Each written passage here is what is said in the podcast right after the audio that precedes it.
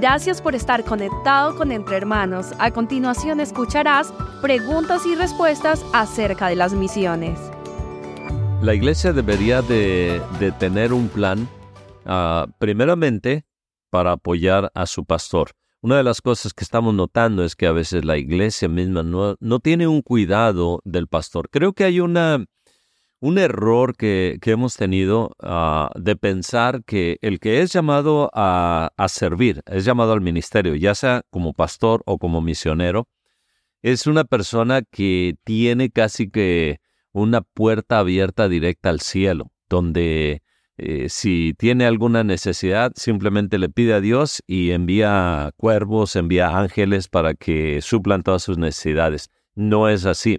Dios va a usar a las personas para que se suplan esas necesidades, para el cuidado de sus siervos.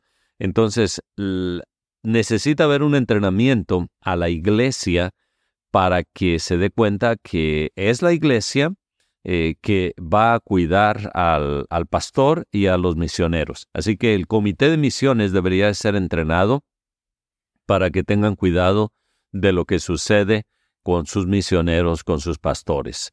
Ah, yo recomiendo, en base a lo que enseña la palabra de Dios, que ese grupo eh, que ahora le llamamos Comité de Misiones, llámese como se le llame, pero que están enfocados en ello, parte de su trabajo no es solamente enviar, sino el cuidado integral, es decir, cómo está espiritualmente el misionero, cómo está espiritualmente el pastor, cómo está emocionalmente y cómo están también en el aspecto físico, si hay algún problema que están enfrentando. Ese sería el cuidado integral que debería de tener el comité de misiones.